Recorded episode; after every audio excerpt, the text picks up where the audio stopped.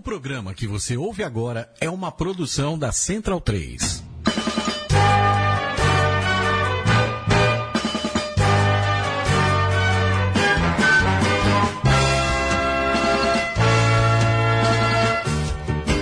Boa noite, centralinos. Agora é noite mesmo, porque interessa o horário que a gente está ouvindo o, o podcast do Mesoval Sim, porque acabamos de ver a grande final olímpica do primeiro torneio, primeiro histórico torneio olímpico feminino do Rio 2016. Campeã Austrália, medalha de ouro, medalha de prata para Nova Zelândia, medalha de bronze para o Canadá.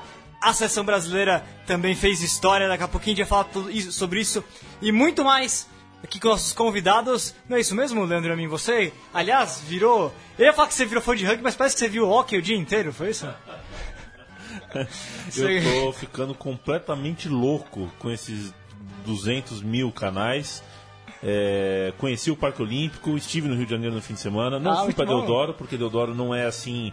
Você tem que ir. É na né? casa do chapéu, né? É, você não passa por Deodoro. Ou você vai ou você não conhece o lugar. De toda forma, instantes atrás assisti. Acho que o retrato do pódio, né, inclusive com, a, com a- as medalhistas de prata e de bronze subindo também no, no, no degrau das vencedoras, uma imagem muito bonita, das mais bonitas até agora do, dos jogos. Aliás, das imagens mais bonitas, já que você mencionou o pódio, a Nova Zelândia, mesmo perdendo a, a final, fazendo a raca.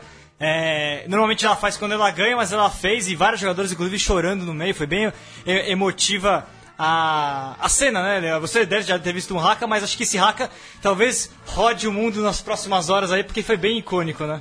Um, é, foi um, um- um- não é nem a Copa das Copas, nem a Olimpíada das Olimpíadas, mas pode, pode ter sido o raca dos racas. Tá bom, raca das racas, excelente. Diego Gutierrez, boa noite. Sem bom dia, sem boa tarde, que é pro pessoal ouvir hoje ao vivo, porque é importante, né? Boa noite, pra ouvir ao vivo. Só queria dizer, se você não faz o haka antes, você não ganha, porque diz que o que faz a Nova Zelândia ser tão boa é fazer o haka antes do jogo. Ah, é verdade, boa tese. Vamos depois discutir essa tese. Não é isso mesmo? Boa noite, HP. Daniel Venturoli, HP, novamente. Ele gostou tanto do Leandro Amin que ele quis visitar de novo.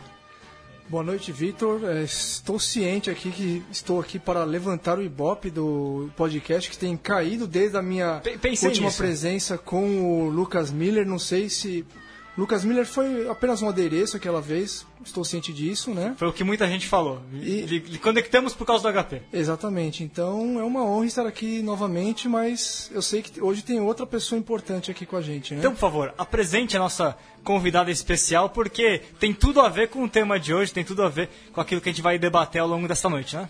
É rugby feminino, então acho que ninguém melhor do que trazer aqui a monstra Bruna Lotufo do Bandeirante Saracens. Van Saracens. Boa noite, Bruna. É um prazer enorme estar com você aqui no Mesoval, edição especialíssima de Jogos Olímpicos. Você participou de várias etapas da Série Mundial, conhece mais do que ninguém aí tudo que a gente pôde acompanhar ao longo desse final de semana. Boa, tarde, boa noite. Boa noite, Vitor. Boa noite, HP. Obrigada pela apresentação. É, é, Adjetivos são poucos, Bruna, de verdade. é, o fim de semana foi realmente sensacional. Três dias de rugby melhor do que só dois que a gente costuma jogar. E, e realmente os jogos, alguns surpreenderam, alguns a gente já tinha alguma expectativa mesmo, vem acompanhando o circuito, mas a grande final realmente foi sensacional. Aliás, já, é, antes de mais nada, acabei não, não comentando, mas seleção brasileira, grande resultado histórico, seleção brasileira. É, já vou le- lev- levantar a bola pra você, a seleção brasileira ficou em nono lugar, conseguiu três vitórias, aliás, terminou com saldo positivo de vitórias, três contra duas, né? É, como a gente colocou no, no Instagram, né? É, rugby feminino 3, futebol masculino 0 até agora, né? em número de Eu- vitórias. Eu acho que as mulheres, as nossas mulheres vão ganhar, tá, Vitor? Exato, também acho.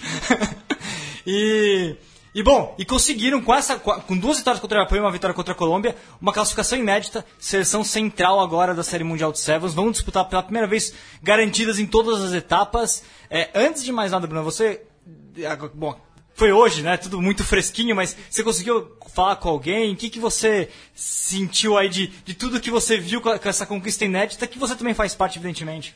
Ah, é, ainda não tive oportunidade de conversar com as meninas, óbvio que elas estão comemorando muito, é, mas era um, um, dos grandes objetivos que nós tínhamos realmente para essas Olimpíadas. É, temos a, a, noção da nossa condição, hoje bem ranqueadas, mas era bem difícil uma disputa por medalha mesmo. Em momento algum também não deixamos nos preparar e entrar em campo para lutar por isso mas a classificação para o circuito significa muito, não só pelos jogos e ter esse volume de jogos, que é importante para continuar evoluindo e continuar se aproximando dessas potências do rugby, mas também para continuar desenvolvendo o rugby feminino no Brasil. É uma forma de mostrar que, que nós merecemos, nós estamos no, no, no ranking mundial, nós temos alto nível de rugby e precisamos que isso seja reconhecido aqui dentro do nosso país. É, aliás, antes de já, já emendando também a outra pergunta, é, você falou da importância né, da, dessa conquista. Como que era, na verdade, esses foram esses é, semanas, dias aí de antecedência? Como é que estava a cabeça delas sobre a necessidade de se conquistar essa vaga, né? Tudo isso que muito vem, vem se falando, né? É, se elas não conseguissem a vaga, o que, que aconteceria com a seleção, enfim. Como é que estava essa situação? É, bom, claramente elas se superaram, então foram muito bem de cabeça porque foram dois, dois dias finais muito bons, né? É, na verdade, a, esses últimos meses de preparação, depois da convocação, e que realmente a gente só estava afinando o time, é, a preocupação principal não era essa. A preocupação era performar bem, era realmente mostrar o, tudo que a gente trabalhou, foram muita dedicação, todas é, parte física, parte técnica, e poder entrar e colocar em campo tudo que a gente se preparou para fazer. E principalmente mostrar um bom rugby. É, nós batalhamos muito para estar preparadas psicológica para isso. Entrar em campo e jogar um rugby que a gente sabe que a gente tem e que a gente quer mostrar para os brasileiros, não só para quem conhece o rugby feminino, quem conhece a seleção brasileira feminina, mas também quem não conhece esporte ver realmente a nossa vontade o nosso prazer em jogar. E que se a gente colocasse tudo que a gente queria e que a gente tinha condições de colocar, o resultado ia ser só uma consequência. Então, lógico, tinha uma preocupação, tinha uma ansiedade em relação a isso, mas é um jogo de cada vez e, e acho que a gente também tinha consciência de que a gente tinha condições de ganhar do Japão e ter essa classificação. Era só colocar em campo. O Japão que é, é uma das maiores rivalidades que o Brasil tem no rugby feminino, né, Bruna? Vocês cansaram de se enfrentar em fase de grupo e geralmente disputa de taça bronze também.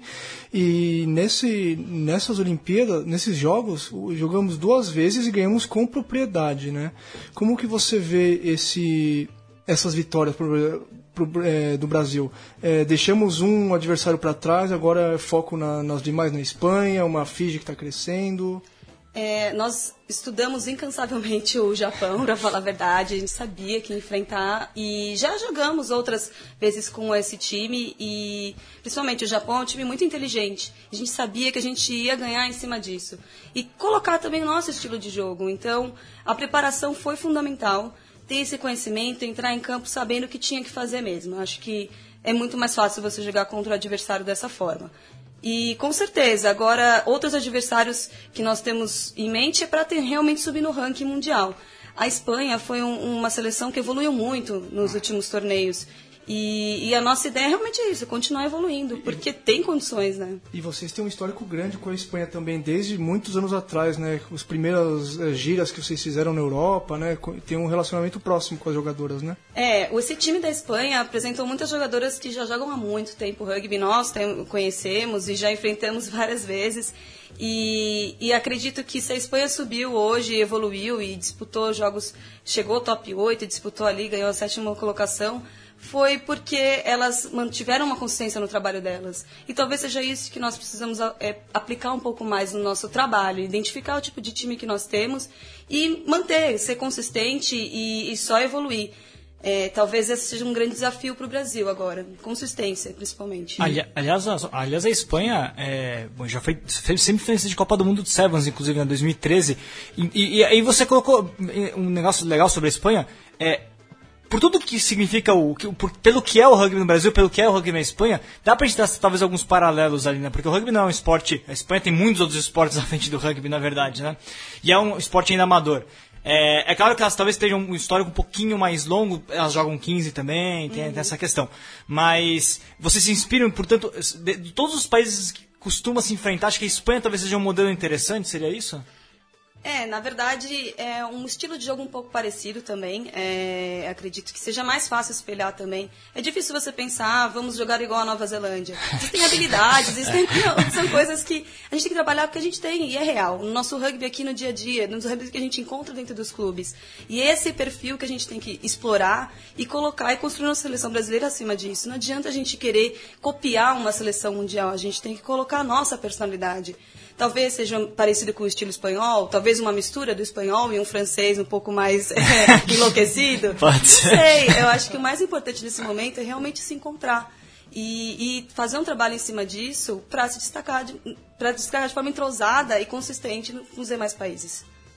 Ah, legal, Bruno. Não, o Vitor é, roubou a minha pergunta, Ah, era isso que desculpa. eu falar, mas... Eu faço é, as coisas de vez em quando. É, eu sei. Tem muito tempo junto, acaba pensando Que igual. isso, é assim o pessoal. Mas, ah, Bruna, é, voltando à primeira frase que você falou aqui no programa, que ah, três dias de jogo melhor que dois, né? É, não, para os espectadores, pra gente espectador, Eu adorei. com certeza, adorei. E, e para os jogadores, né? Porque geralmente a série mundial, né, são dois dias, então geralmente faz três jogos em cada dia. No final do segundo dia, a pessoa já está morrendo, né? Você acha que isso também ajudou, poderia é, ajudou um pouco o Brasil, ajudou as equipes no geral que fizeram menos jogos? Como, É, como eu, você vê isso? Eu acho que tem muitos prós e contras, né? É, você também, apesar de você jogar três dias, o intervalo entre os jogos era maior. São só dois jogos, então talvez a sua recuperação fosse um pouco melhor. E você tem o descanso. Lógico que o desgaste de ter jogos três dias seguidos, é, psicologicamente também é um pouco desgastante. Você está sempre se preparando e aquecendo, entrando em campo e saindo. Uma rotina regrada ali três dias também é um pouco cansativo. Então, só que, ao mesmo tempo, como as Olimpíadas a gente já sabia que teria esse perfil, foi feita uma preparação para isso. A maior parte dos times, a gente fez alguns torneios amistosos, já fazia três dias de torneio. Já é, na viagem para a França foi assim, com a Inglaterra, França, Japão. Na viagem para os Estados Unidos, em Seattle também, foi nesse, nesse modelo. Todos os times tentaram se adaptar um pouco mais nesse perfil para saber como, como iria performar nas Olimpíadas. Então, acho que tem alguns pontos positivos e alguns pontos que talvez sejam mais difíceis de lidar para quem está acostumado com dois dias de torneio. Mas é, a preparação, mais uma vez, acho que faz a diferença. E eu não, eu não reparei, eu não, na verdade, não pude identificar tanto desgaste dos times por jogar no terceiro dia com mais ou menor intensidade. Eu acho que é, foi mantida a qualidade dos jogos, mesmo nesse perfil. É, aliás, eu, queria, é, eu tinha visto ontem, na verdade, hoje eu não vi.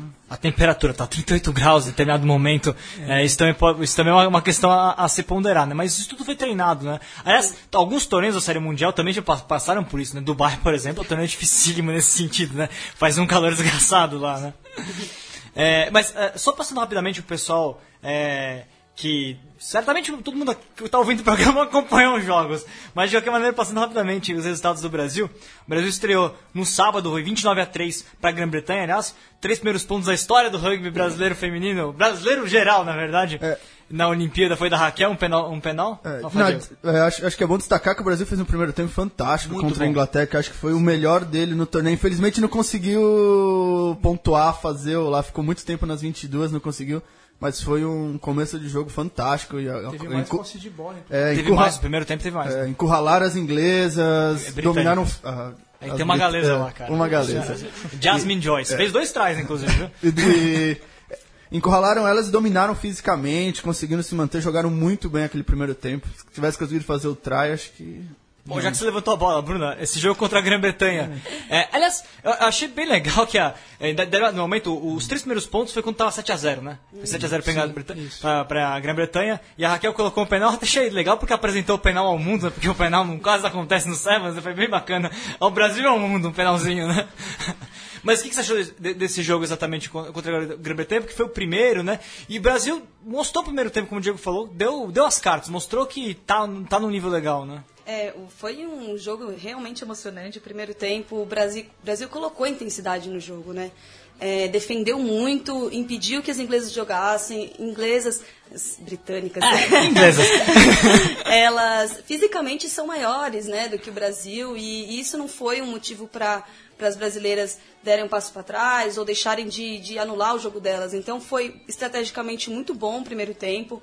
Teve bastante intensidade, mas realmente manter ali o tempo inteiro aquela intensidade com contra as britânicas é, é complicado, é difícil. E é, as britânicas entraram muito bem no segundo tempo também, já, já conseguiram é, marcar um try, e isso com certeza é, dá, um, dá aquele baque né, no time. Então, você segurar ali naquele, naquele jogo foi bem complicado, mas não, não, eu acho que atuamos de uma forma excelente. E, e foi bom colocar um primeiro jogo dessa forma também, para mostrar que estava ali para brigar mesmo, não ia deixar respeitar tanto assim um time que teoricamente seria superior. Eu lembrei que a gente fez entrevista com a Baby, deve fazer um mês mais ou menos, uns dois, três programas, e ela destacou que uma das grandes dificuldades das meninas era chegar nas, era matar, ma- fazer o try, chegar lá nas 5, nas 22 e, e pontuar. E eu lembrei disso também no jogo, que o Brasil ficou muito tempo lá, foi, voltou, teve scrum, teve penal, teve line, e acabou infelizmente não conseguindo matar a jogada, colocar a bola no chão. Achar os espaços, na verdade. Talvez uma, uma certa defi- deficiência ainda em conseguir encontrar os espaços com uma, contra uma, uma seleção de um nível como essas, né? É, e é ali, você nas 22 do, do adversário, no começo de jogo, também tem muita ansiedade, né? E você querer marcar, então às vezes a paciência é que falta um pouco. Finalizadoras nós temos, acho que foi Sim. as 12 convocadas, todas eram finalizadoras. é verdade. Então, é, mas há talvez um pouco de paciência em relação a isso, para construir um pouquinho mais, mesmo que você esteja tão próximo. E até os três pontos foram até um sinal de, de paciência, que poderia ter batido um pouco mais e ter tentado entrar ali, é, porque estava bem próximo, mas é uma coisa também a, a começar a pensar e evoluir. Sim, sim. Não, é a sequência, do- a sequência então passando. Depois 38 a 0 pro Canadá, né? Partida que acabou. Na verdade, esse jogo acabou complicando o Brasil em termos de saldo, né? Foi o jogo que acabou definindo que o Brasil não avançaria para as quartas de final, né? Aí dessa partida, esses 38, o que, que vocês a- a- a- acharam do. O que, que talvez aconteceu com o Brasil naquele momento? O Canadá, evidente, a seleção espetacular. Brigava pelo ouro e foi isso até o fim, mas.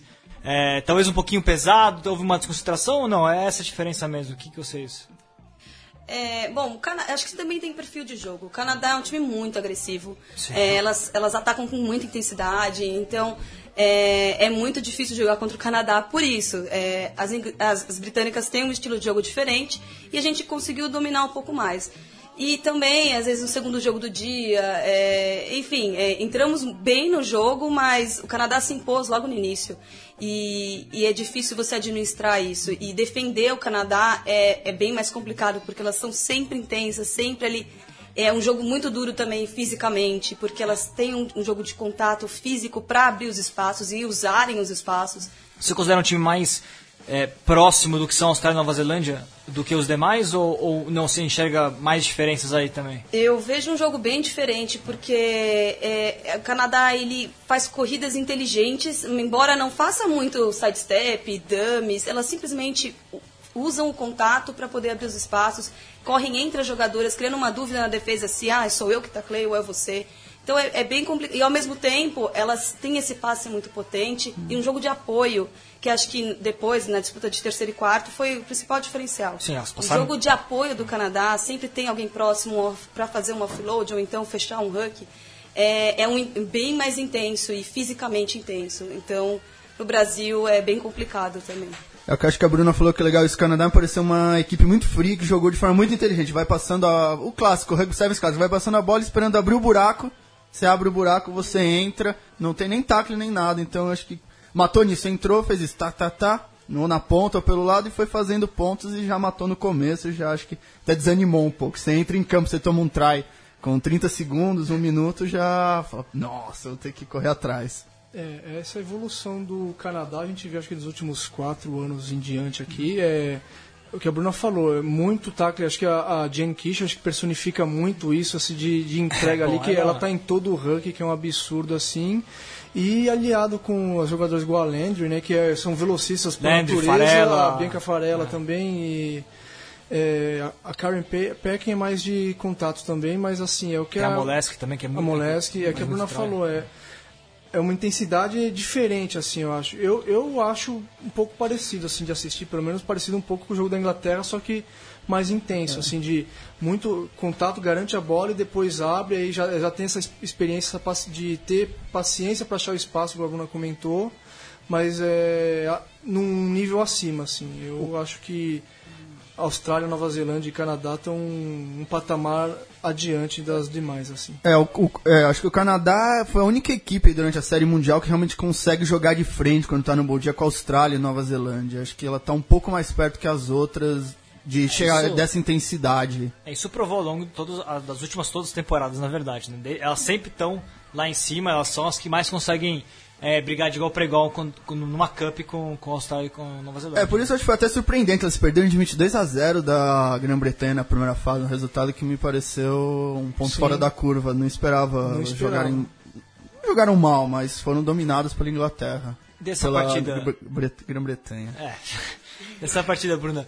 É, Canadá e Grã-Bretanha, você assistiu? O que, que você é, é, achou que acabou acontecendo com o time canadense naquele momento? Porque depois elas deram a volta por cima e, e chegaram na, numa semifinal dura contra a Austrália, mas enfim, parece que de fato foi um ponto fora da curva. O Canadá é um time muito consistente. É, dificilmente elas erram, elas aproveitam, tem- aproveitam muitas oportunidades quando o outro time erra também.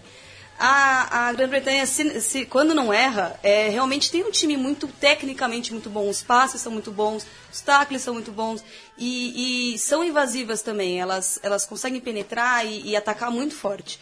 Então, eu, eu não acho que é um jogo tão diferente mesmo. Como o HP comentou, elas têm estilos é, bem parecidos. Mas no Seven, é, vai, quem errar mais realmente vai sofrer e ser penalizado com isso, porque o outro time vai aproveitar. E nesse jogo eu acho que foi mais esse o caso.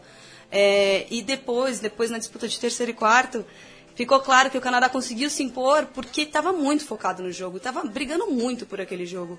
Então talvez um jogo de chave é, não tenha sido levado tão a sério ou com tanto, tanto afinco quanto um terceiro e quarto. E talvez essas sido as principais diferenças. né? Aí no, do- no domingo, eu falo, Diego. Né, se você toma dois amarelos numa partida, fica muito difícil você ganhar o jogo. Tem sete, você passa a jogar com cinco, sete já é pouco. Cinco jogadores. É. Bate me dá vontade de chorar. Eu, eu choraria. Mas no meio do jogo, assim você choraria? Não, no meio do jogo. Que Mas isso? cabe aí também o adversário é, saber aproveitar isso, né? É, nem todos os times, talvez, lógico, du- duas a menos é difícil não aproveitar, mas cabe ao adversário também saber aproveitar e contabilizar isso. Tem a, No- a Nova Zelândia contra os Estados Unidos teve um amarelo também. As americanas lá nos 5 metros não conseguiram entrar. Acabou 5 a 0 o Defesa jogo. épica das, das Black Ferns, inclusive, né? Bateram, bateram 5 metros ali um bom tempo e nada.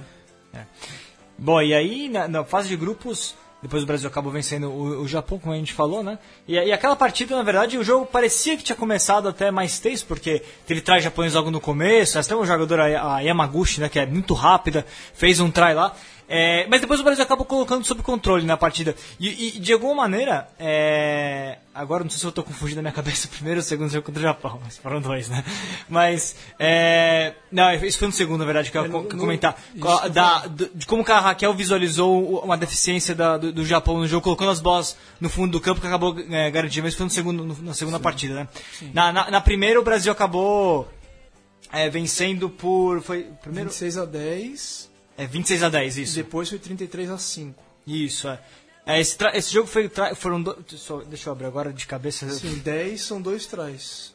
Não, eu sei Tá, disso, é. mas é, pode ser um try e um, um convertido em um penal Um também, penal viu? também. Não ia ter dois penais no, convertidos no mesmo campeonato de Sevens. Que isso?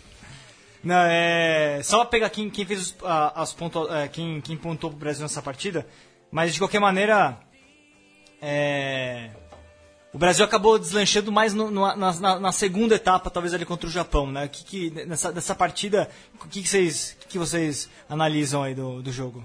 Eu Acho importante destacar que fisicamente os meninos estavam muito bem. Todo mundo sabe que elas treinaram demais, se dedicaram muito e se mostrou em campo que todo treinador fala. Realmente estavam muito bem, dominaram fisicamente o Japão. E no segundo dia também acabaram inteiras, não cansaram. E acho que acabou sendo muito chave isso, tanto nos dois dias. É, no primeiro jogo com o Japão, ah, acho que também tem todo aquele nervosismo de ser o primeiro jogo do Japão e, e esse peso um pouco de ter colocado o Japão como o adversário a ser batido. Né? Então, acho que isso também influencia. É difícil você estar. Você sabe que está preparada, sabe o que tem que fazer, mas tem um nervosismo, tem uma ansiedade, principalmente. Acho muito mais do que nervosismo. Você querer marcar logo no começo para você é, conseguir determinar o ritmo do jogo. Então, acho que o primeiro jogo foi um pouco disso, porque eu assisti o jogo e olhava, não, calma, a gente sabe fazer muito, sabe? A gente consegue estar superior a elas ali, é, não precisa disso, não precisa dificultar o jogo. Tanto é que depois, no, no final do jogo, a gente realmente conseguiu colocar o nosso jogo e, e o jogo de, é, o segundo jogo mostrou isso também, que é simplesmente fazer o básico ali que a gente consegue. Elas, Agora eu achei aqui a sequência. Foi, foi o primeiro try da Paulinha. Aliás, deixa eu comentar isso, a gente, a gente comentou depois na- no meio da, no meio da cobertura. É o primeiro try da história do Brasil da Paulinha, o que eu achei, aliás, muito icônico, né? Por tudo que se Tinha que ser simbolizou. dela, né? Tinha que ser dela, né? A Paulinha gosta de bater na, nos parentes. né, Exato. né, cara? Impressionante. Ela sempre vai estar contra o Japão. Sempre vai estar contra o Japão, cara. Aí depois foram dois ties da Baby. Você lembra? A Baby fez dois ties e a, e a Amanda ainda fez um no, no final da partida, né? Foram quatro ties pro, pro Brasil naquele jogo, né? Ô, Vitor, só uma- eu queria perguntar pra Bruna o que, que ela achou do. Nossa, a pergunta tá quase me escapando aqui agora. É, bom, voltou. É, Você acorda muito cedo, eu cara. acordo muito cedo e durmo muito pouco. É, Bruna, você acha que falta pro Brasil, assim, contra adversários que são do mesmo nível ou, ou inferiores, assim, o Brasil começar a querer colocar o seu ritmo desde o início? Porque parece que às vezes o Brasil começa jogando tentando acompanhar o ritmo do adversário e não fazer o seu jogo, fazer o que vocês treinam e só depois de um tempo ela encaixa o jogo e aí parece que dá certo as coisas. É, eu acho que o Brasil ainda fica um pouco preso ao que você imagina que o adversário vai fazer. Eu suponho que o adversário vai atacar de tal forma, então eu já venho preparado para isso. Falta um pouquinho mais a gente conseguir ler o jogo, ter essa calma para a gente ler, ver como está à frente e, e, e colocar o nosso ritmo mesmo o tempo inteiro. E eu acho que isso é muito de confiança, confiar no nosso trabalho, confiar o que você vem treinando, que se você aplicar exatamente o que você, você sabe fazer, você vai conseguir é, bater aquele adversário.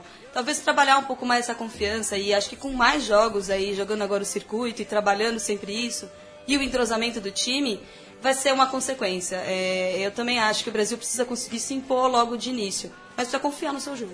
Eu acho que um exemplo que você falou, não sei se você concorda, que mostrou muita maturidade contra o Japão no último jogo, de ver que o time tinha uma deficiência clara lá no fullback e conseguia aproveitar isso, capitalizar em cima do, do adversário, dos erros do É, adversário. porque isso não está escrito em nenhum livrinho. Ah, contra o Japão você chuta, sabe? É uma coisa que você tem que ver na hora e construir em cima do jogo, naquele jogo, naquele momento. É, e aproveitar, fizeram uma, deu certo, inclusive fizeram mais, mais duas vezes, enxergar e conseguir aplicar várias vezes.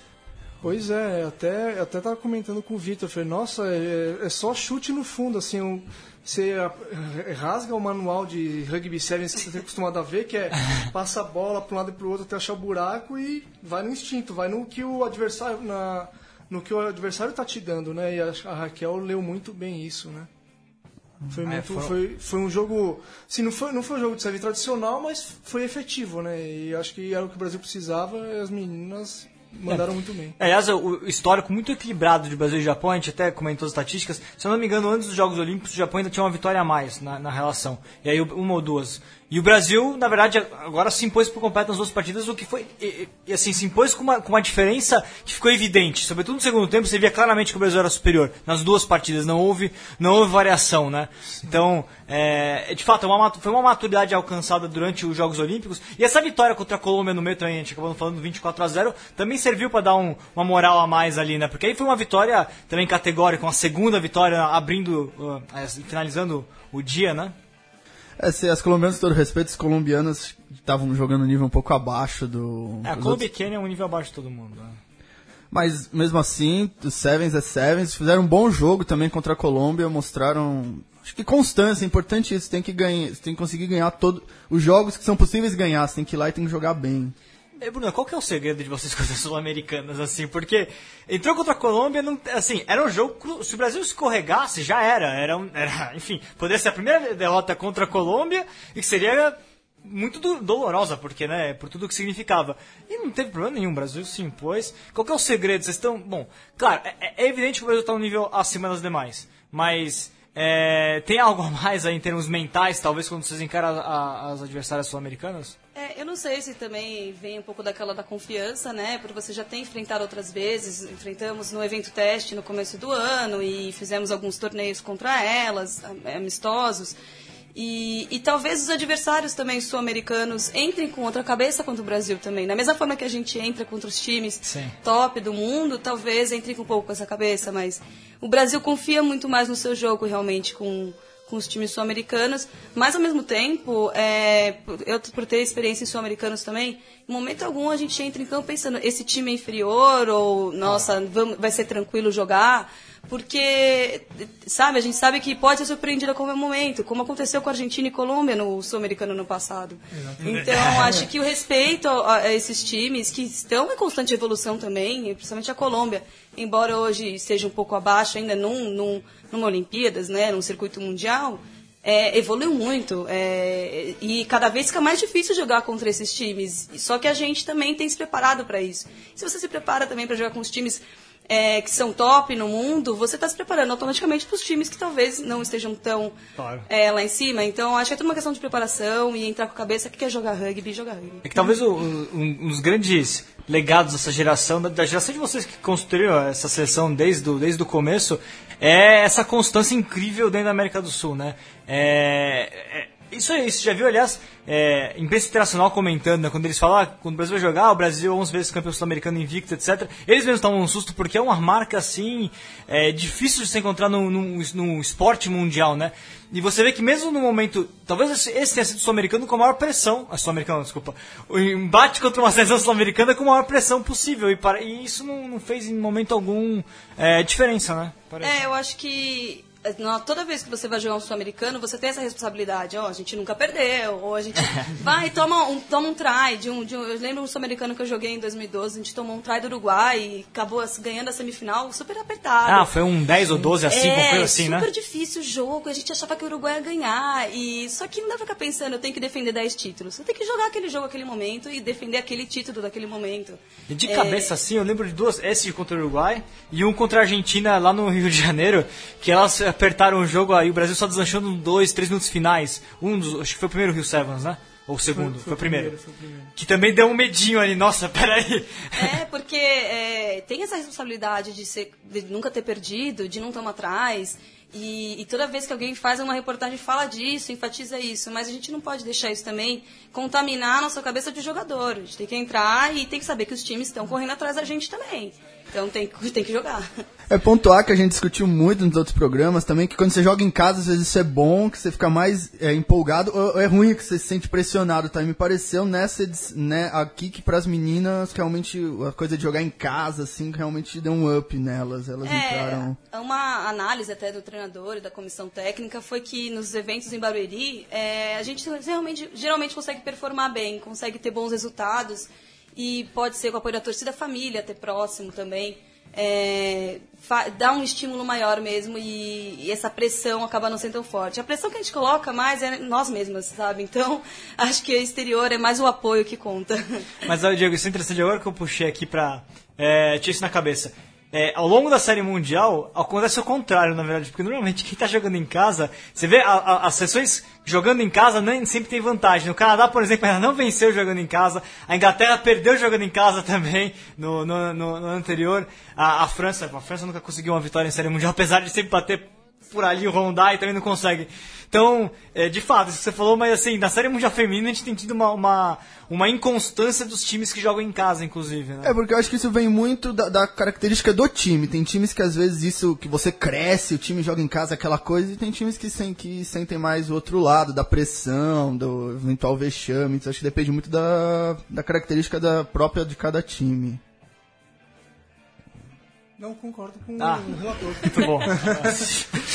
O Vi- O Vitor espera que eu dê Ah, pílulas eu- de genialidade a todo momento. é pra isso que eu te cara? Você me impressiona, cara. Não é assim. é. Eu sou tímido. Ô, louco. É que o HP veio achando que ia ser sobre levantamento de peso, então É, tinha- É, pô. Pô, eu. e o Leandro estudando hockey aqui pra. Pô, acho que. É, bom, aí passando rapidamente então, já que a gente já passou a limpo pelo Brasil, pensando no resto que aconteceu no, no campeonato também, né? É, essa sequência de quartas de final, semifinal e final do torneio principal. Passando os resultados aqui dessa é, nessa briga pelo título, tivemos nas quartas de final Austrália 24, Espanha 0, jogo esperado tranquilo, deu, deu a lógica. Na sequência, França 5, Canadá 15, foi um jogo difícil até o fim, o Canadá só conseguiu garantir a vitória no final. A França, a França parece que ela, ela tá cada vez mais chegando próximo do bloco, mas ela não tá conseguindo. Ela tem uma linha para a França que ela não tá conseguindo ultrapassar ainda, né? A gente, tá, a gente viu isso hoje de novo, né? A Grã-Bretanha 26, Fiji 7, aí acabou a magia fijiana, né? Deu aquele brilhozinho contra os Estados Unidos, mas ela- é uma sessão inconstante, Fiji, a gente conhece isso bem. é, de, outro, de outros torneios. é um- acho que acordou o gigante, eu acho, hein, Vitor? Tá acordando. Tá acordando. Tá é. acordando. Tá se espreguiçando ainda ali, É, mas naquela instalada. dando aquela instalada ainda, mas eu acho que teremos que prestar muito mais atenção em Fiji e com certeza acho que os times vão respeitar muito mais nos próximos anos. Ah, com certeza, né? O Brasil já ganhou de Fiji, inclusive, né, Bruno? Sim, Aqui em, é, em Barueri, inclusive, né? Em Barueri, é, Fiji é um time bem complicado, porque elas realmente conseguem Elas sabem surpreender. Elas, elas realmente sabem surpreender. Talvez a mudança hoje no time de Fiji, que é, seja um pouco mais de estrutura, um pouquinho mais de, de organização que faltava nelas. Por ter esse jogo fijiano também. Hoje eu assisti o jogo de Fiji e em alguns momentos eu ouvi, ah, mas porque elas não seguem isso, não fazem igual os outros. Mas elas não fazem igual outros times. Fiji não isso faz. é Fiji. Então, talvez, não, eu não acho que tem que perder isso. Mas, para chegar e bater com os outros times, tem que também entender os outros times e saber como realmente jogar contra eles. Falta, acho que talvez um pouco disso em Fiji, mas eu também vejo uma grande evolução aí a vir, porque o que elas têm de conhecimento do jogo e, e realmente a magia do jogo, ninguém, não, você não pode imitar, é uma coisa delas. É, o Carly falou até no- durante a transmissão lá que é, você aprende no rugby você tem que segurar a bola com as duas mãos o tempo inteiro. O fijiano segura com uma mão só, porque para eles funciona acabou. É, é a magia que tem lá em Fiji mesmo. Como diria o Romulo Mendonça, um tapa na cara da sociedade, Um tapa né? na sociedade total da, do- desse mundinho do rugby aí. E elas estão, assim, já, já tem uma baita escola ali para assim, matéria para aprender não falta e agora estão tendo um padrão de jogo de verdade que antes eu, eu via assim eram tentativas isoladas agora não agora eles têm um pensamento coletivo muito grande É, eu, eu tenho uma observação sobre Fiji. Pra mim, até 2014, elas não eram atletas. Elas, era- Sim, elas gostavam certeza. de rugby porque em Fiji todo mundo gosta de rugby, elas jogavam rugby porque todo mundo em Fiji joga rugby. Mas elas não eram atletas. Elas viraram atletas em 2015. Então é muito pouco tempo pra conseguir essa evolução nesse nível, né? Não sei se vocês concordam, mas é uma, é, pra mim tem uma clara evolução, inclusive física, de Fiji 2014 pra 2015, né? Acho que a base tá lá. Os Flying Fijians, até é impossível, é impossível você desvincular o feminino do masculino, tem ah, uma relação direta, então a, Na Argentina eles desvinculam, infelizmente. Tudo mas bem. enfim. Mas Fiji também teve seus problemas, é um país menos organizado e tudo, mas a base tá lá e elas, e acho que a Bruna falou, é, só os fijianos jogam como Fiji, ninguém mais no mundo consegue jogar como os fijianos. Você vê o Savage de Fiji é uma coisa louca, é tudo errado, você tudo que você tem que você ouviu do seu treinador do livrinho, os fijianos fazem tudo errado e dá certo. Então talvez, então, acho que elas não vão perder, acho que é até impossível elas perderem, nem devem perder, mas acaba tornando o caminho um pouco mais árduo. Mas como vocês falaram, o dia que conseguir encaixar e elas jogarem, que me chamou muita atenção, até mesmo pelo tamanho da mão, difícil. As, as meninas geralmente seguram aquela bola com dois apoios, é que não dá pra mostrar. Segurando ela no. Ah, eu queria ver você mostrando. É, segurando, tira. segurando no antebraço e na mão. Pega, E pega ti- a câmera, e, Deixa eu... e e uma das fijianas jogava que nem, que nem. Que nem o Sonny Bill Williams, segurando a bola dentro da mão, mexendo ela. Então acho que o dia que elas conseguirem realmente jogar a fijiana, aí vai ser uma coisa. Uma coisa fantástica de se ver também. Eu, eu tenho minha aposta daqui a 30 anos, né, HP, Papua Nova Guiné, mas isso é outro É, papo. a aposta do Vitor investindo aí pesado na evolução de Papua Nova Guiné. Sempre tô falando isso há um bom tempo. Quem, Bora vai quem acontecer. achar no, no Globo onde fica Papua Nova Guiné ganha um brinde do Vitor. O país do futuro virará realidade em breve. E depois das quartas de final tivemos Nova Zelândia 5, Estados Unidos 0. Que jogo esse? Deu dor de cabeça. Quase os Estados Unidos. Os Estados Unidos passou muito perto de, de causar uma. Talvez a grande zebra dos Jogos Olímpicos, né? E, e, aliás, os Estados Unidos perdeu pra Fiji na primeira fase. Depois é, empatou, né, com com a a Austrália.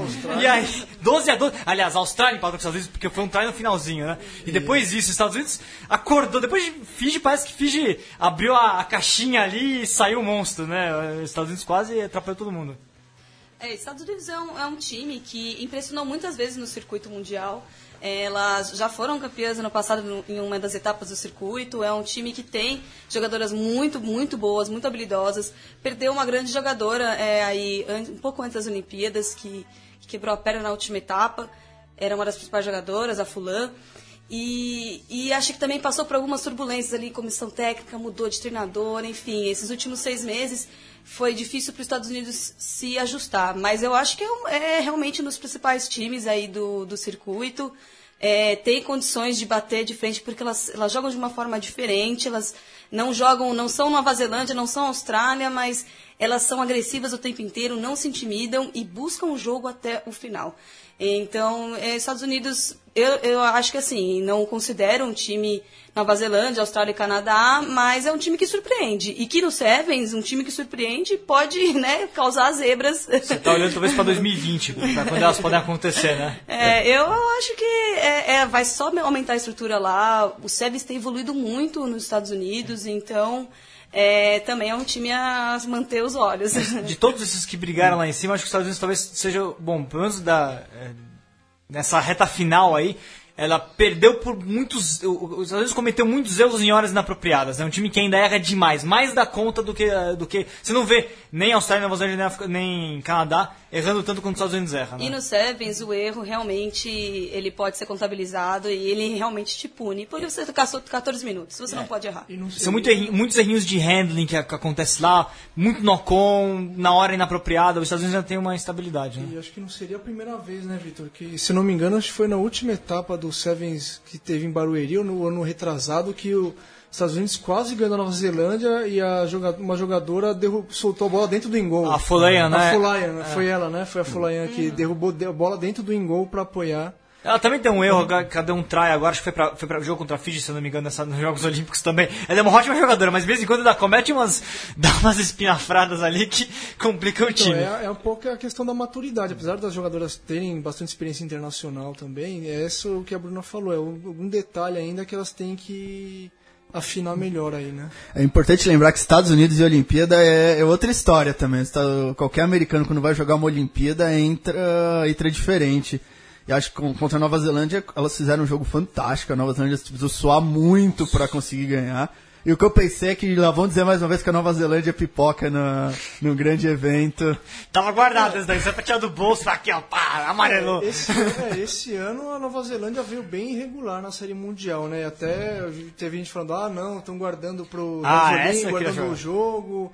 Eu falei que era uma boa e velha amarelada mesmo, né? Mas É, no final a gente viu realmente pesou um pouco o nervosismo até, a gente acho que a gente vai falar mais pra frente, né? É. Uma equipe Mas... que sempre se destacou por, por ser um pouco mais fria, né? Sim, Já exatamente. vi muitas finais, é, Nova Zelândia e Austrália, e a Nova Zelândia virava o jogo, é, nos segundos finais porque ele não parava, mantinha sua calma, calma e construía.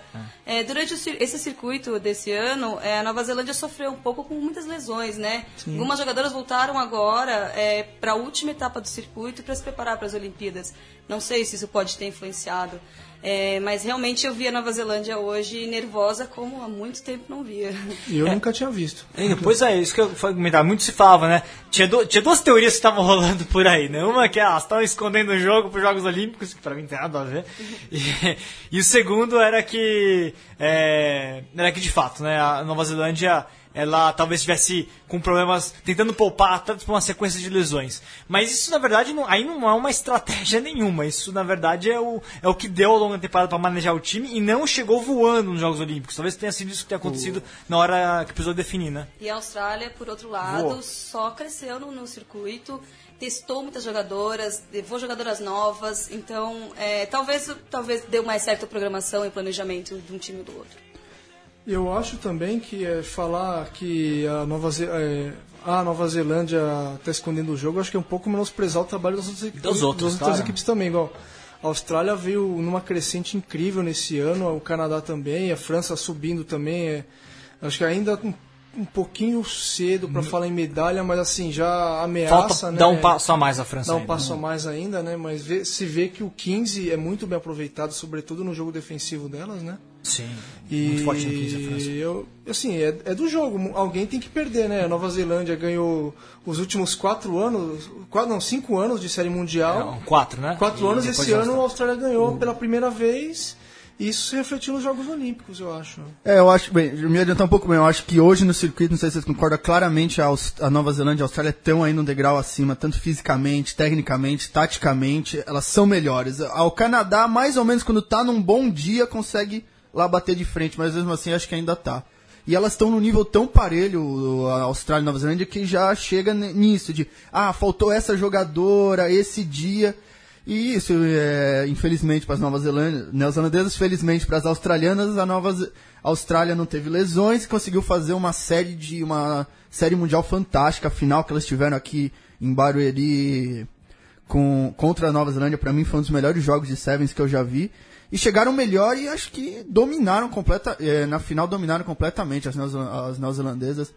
Não é que não conseguiram jogar, mas realmente você viu que a Austrália tava uma marcha na frente, tava, jogou muito bem a, a Austrália. Elas estavam, o jogo foi delas. Assim, Passando aqui rapidamente os resultados, então só do semifinal pra gente, pra gente já Ah. passar pra análise fim dessa, dessa, das últimas partidas. A Austrália 17, Canadá 5 na semifinal, depois Grã-Bretanha 7, Nova Zelândia 25, perdendo todas as conversões, o que é atípico pra Nova Zelândia. A, a chutadora, é a Nathan Wong costuma acertar, é uma boa chutadora, acabou não, não, não tendo a felicidade dessa vez. Decisão do, do, do bronze, 33 a, a 10 pro Canadá contra a Grã-Bretanha. Foi um jogo bem contundente. A Grã-Bretanha chegou a ficar reduzida a 5 jogadores e ali empacotou, né? E depois a Austrália 24, Nova Zelândia 17, mas, mas a Austrália já tinha aberto uma boa diferença quando a Nova Zelândia fez os dois últimos trás. E a, você falou da chutadora da Nova Zelândia, ela errou um, um- contra a Austrália, errou embaixo dos paus uma conversão muito fácil, tava, acho que tava nervosa também.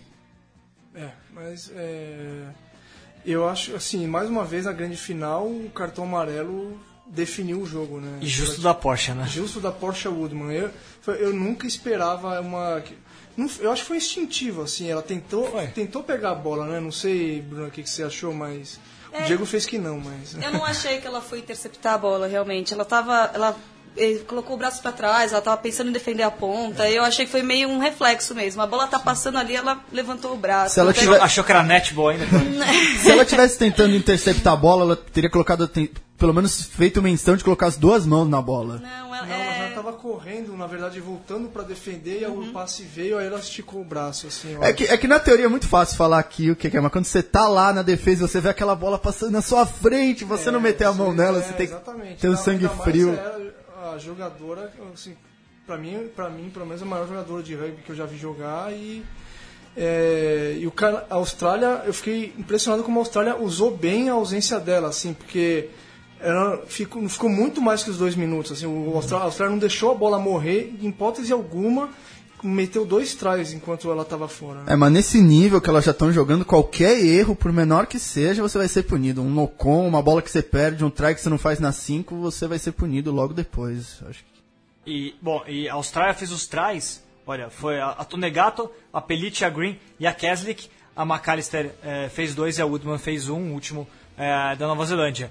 Entre essas jogadoras todas que a gente viu, Bruna, ó, a, a- a Austrália, a gente fala muito da Porsche Woodman, sempre fala, porque, bom, por tudo que ela já Não fez, dá Kyla pra não McAllister também. dela, né? Kyla McAllister, aliás, é muito melhor que o irmão dela, na minha opinião, comparativamente.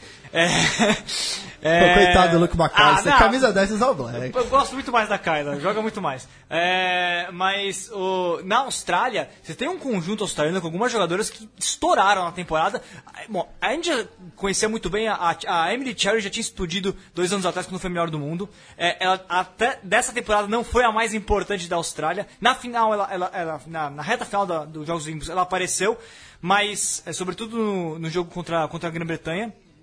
Mas quem explodiu nessa temporada foi a Tonegato, a Keslick e a, e a Green, né? É, Bruno, o que, que você. Jogando contra elas, pra você, qual que, é, qual que é a sua favorita delas e, e quem você acha que, na verdade, de todos os jogadores talvez seja a mais importante nesse esquema da, da Austrália? É, a Tonegato realmente no, Nossa, no ela jogou demais. circuito, ela foi muito inteligente acima de tudo. Além de dar habilidade, velocidade que ela tem, ela sempre joga muito inteligente.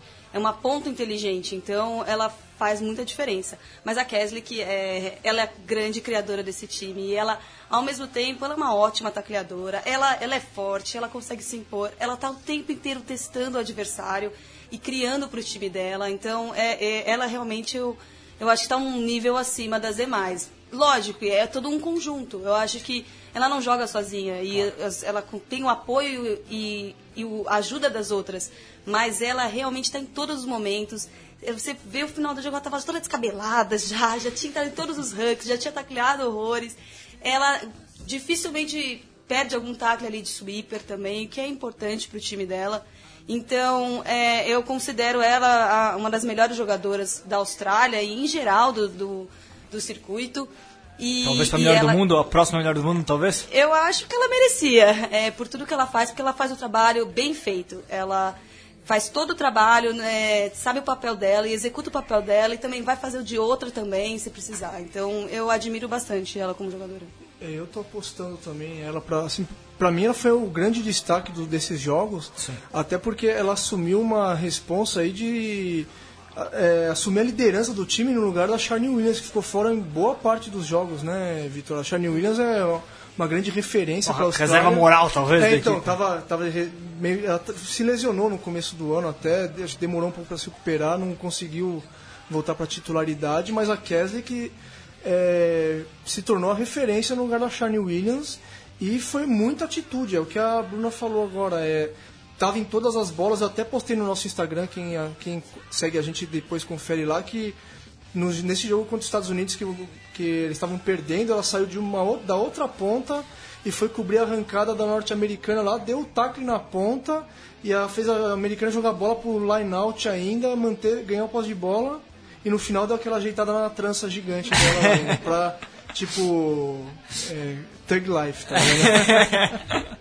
O, mas acho que é importante destacar o conjunto da Austrália, um conjunto que é muito sólido. Acho que ficou claro na- num, num dos trás que a Casley começa, que ela dá um offload e termina com a. Eu sou péssimo pra nomes. Qual é. delas?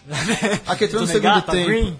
Ah, não, foi trás, tá falando? É, que Ah, Dalton que fez o try. É, que aquela, uma- aquela eu achei umas, melhores, umas jogadas mais bonitas do torneio e mostra isso, o conjunto de manter a bola viva, de tudo, que é muito difícil de se fazer. Quem joga sabe que pra ter o cara atrás, o outro lado, ninguém se passar, principalmente contra um adversário tão qualificado. Eu acho que o conjunto da Austrália é fantástico. Todas juntas fazem todas jogar melhor, se jogam melhor. E o, e um negócio que a Paulinha falou pra gente uma vez também, eu, eu percebi muito nesses jogos, que a Austrália, você vê muita, é, muito do, do touch rugby mesmo, né? Aquela coisa de continuidade do jogo e põe muita velocidade para, para no ranking, já, já continua, abre a bola, mantém vivo todo momento. É, deu pra ver muito de touch, do, do touch australiano, que não é aquele touchzinho que a gente faz antes de aquecer o treino aqui. É outra pegada bem, muito veloz.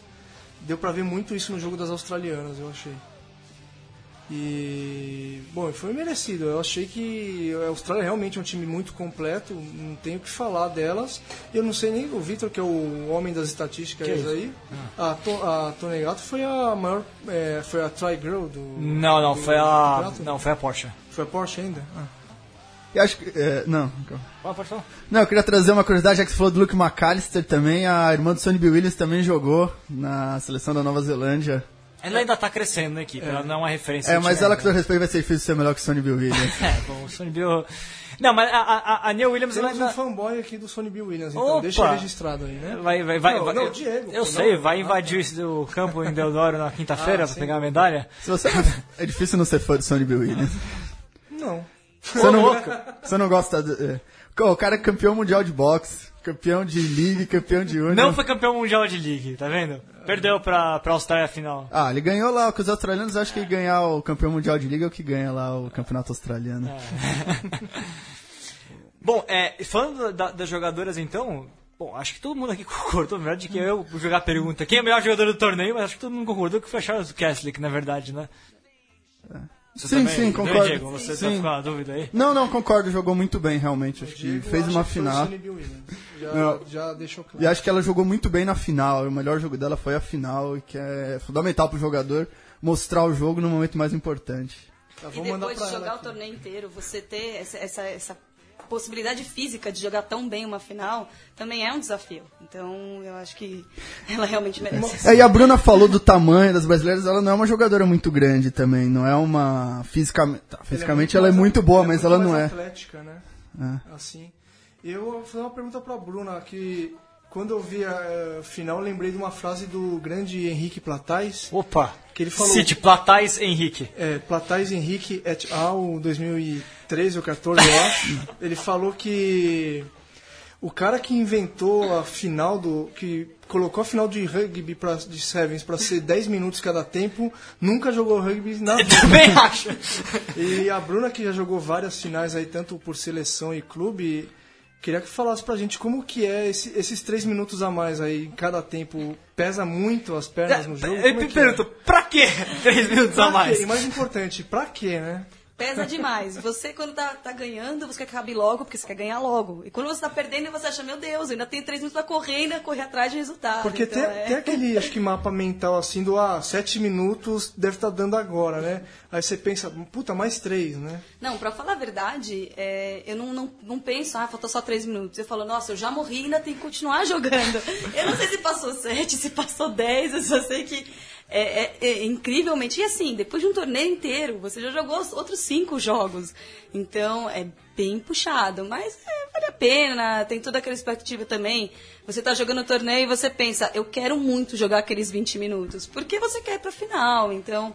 É, já estamos acostumados com isso. É, eu acho que é, é aqueles 10 minutos que todo mundo Que quer todo jogar. mundo Você quer. prefere terminar o dia jogando 7, no, decidindo o sétimo, oitavo lugar, ou jogando os 10 minutos da final, Bem então. por aí. É, e aproveitar o gancho que você falou do Platais do árbitro, pensa neozelandesa já escolheu o vilão da, do, da final, que foi o árbitro, que aquele primeiro try, a, a árbitra, perdão, que aquele primeiro try lá foi meio... Ah, que ela apoiou, mas É, soltou a bola, que ela né? soltou a A bola. árbitra foi a Alhambra, né? Foi. Hum, não me lembro, mano. É. Ah, mas não mudaria o resultado. Eu acho que foi, foi merecido e eu acho que eles têm que ficar. É, chororô. É, o tem- famoso choro neozelandês. É, não, é porque pra quem não sabe, Austrália e Nova Zelândia, do bolinha de gude ao rugby, é sempre clássico, é sempre briga, e então... Então tá todo mundo sempre olhando isso. Não, Ah, eu tô lá. chorando. não tem- Bom, e agora, é, amanhã teremos, o pessoal já, já tá, tá esperto, tá ligado lá em Deodoro. Aliás, citando é, personalidades da arbitragem brasileira, citarei Volga Xavier, que falou, é Deodoro, porra. Né? Você viu?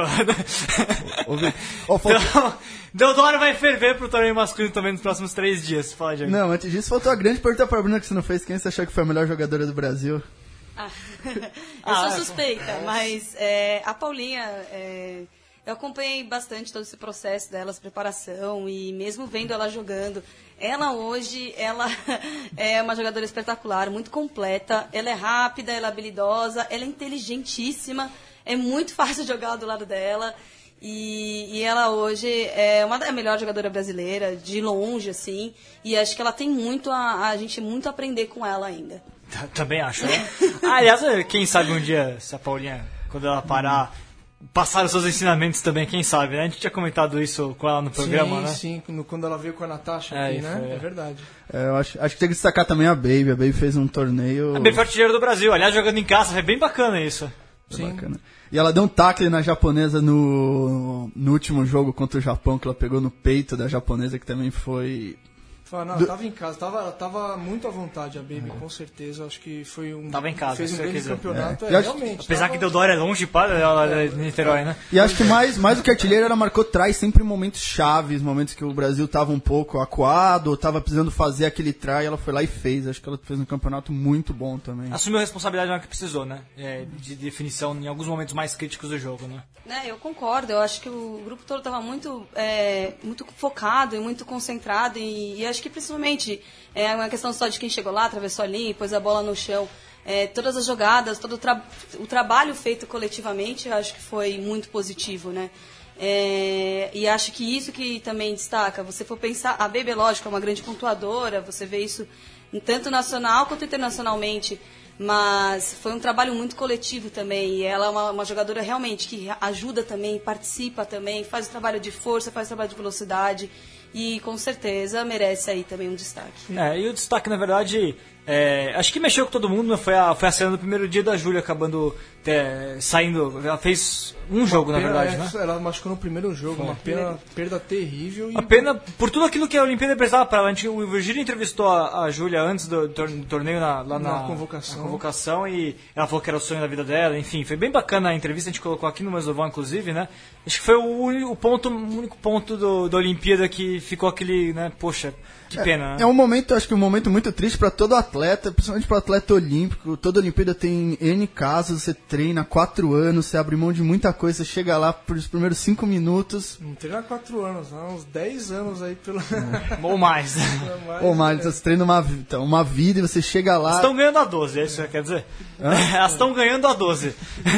Então, você chega aí lá, uma fatalidade, azar e você fica de fora desse momento. É realmente uma situação muito triste, muito dura, dura sempre que acontece em qualquer esporte. E a, e a Mari entrar, entrar nessa situação também, né? Substituir fez uma try. amiga dela, fez try, mas a Mari, óbvio, toda jogadora que tá lá quer ter essa oportunidade também, mas entrar substituir uma jogadora que viveu com ela há muito tempo e nessa condição, né? Então é chato, mas acho que ela correspondeu também.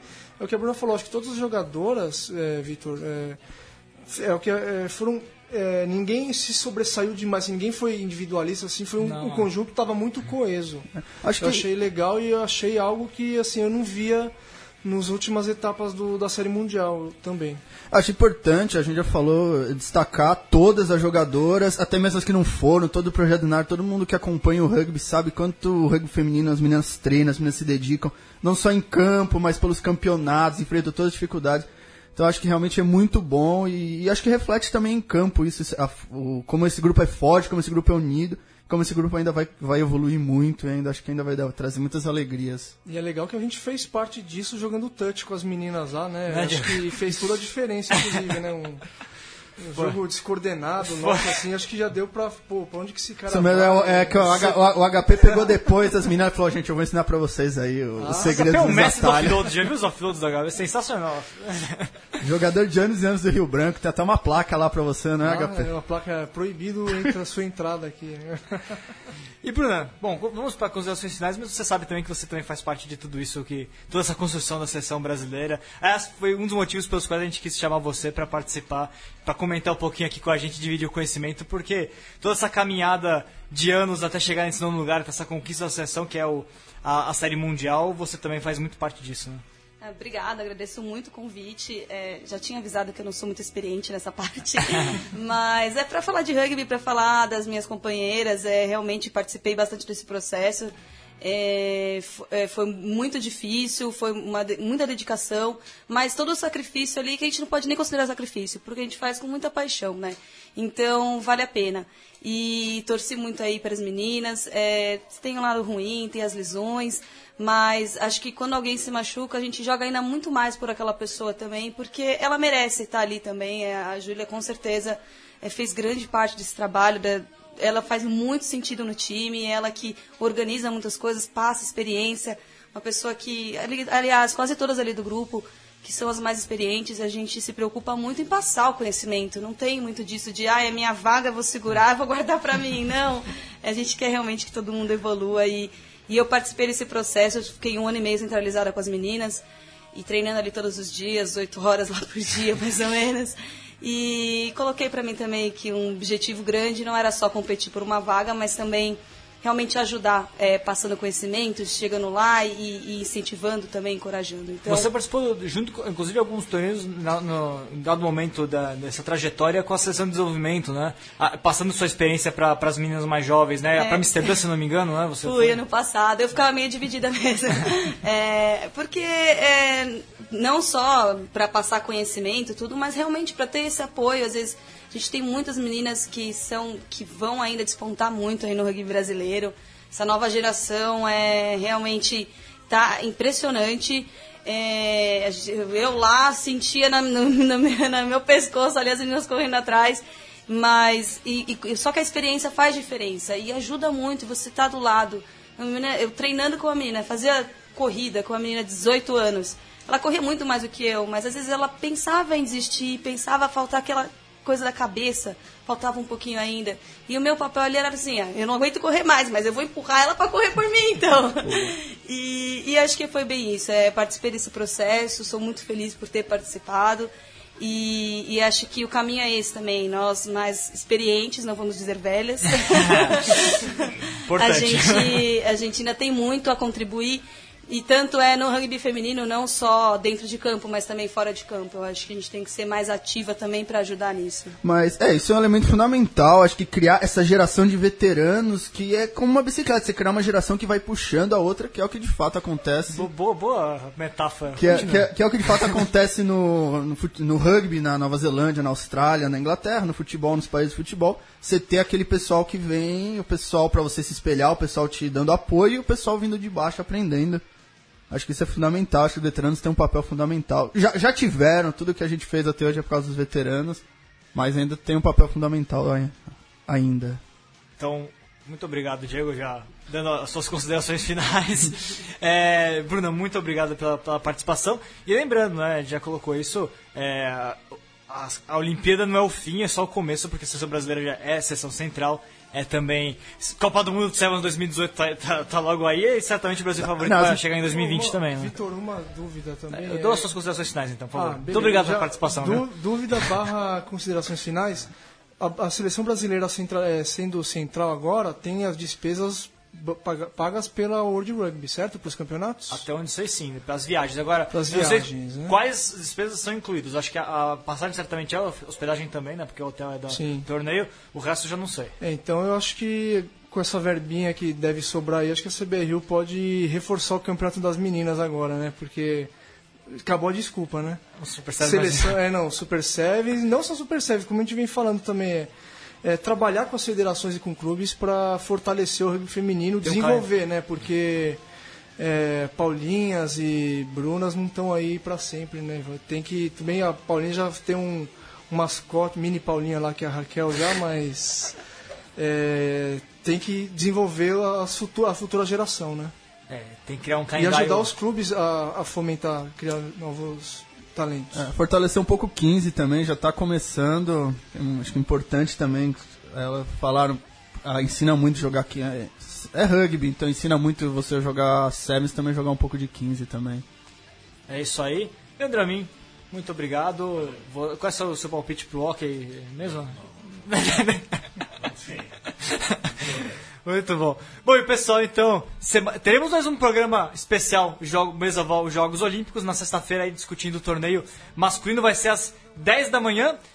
E lembrando também, pessoal, que curte o trabalho do Portal do Rugby, pode acessar o www.padrim.com barra portal do rugby barra portal do rugby, nosso programa de financiamento coletivo, deixando a mensagem final aqui do nosso pequeno merchan. O pessoal pode contribuir com... Faça como o Bolinha, Fábio Galdieri do SPAC, que ajuda a gente mensalmente. Exatamente. E apoie é, Fábio Godieri, o João Nogueira, inclusive, também, a brasileira. É isso aí, pessoal. Então, até a próxima, até sexta-feira, com mais especial Jogos Olímpicos. Falou!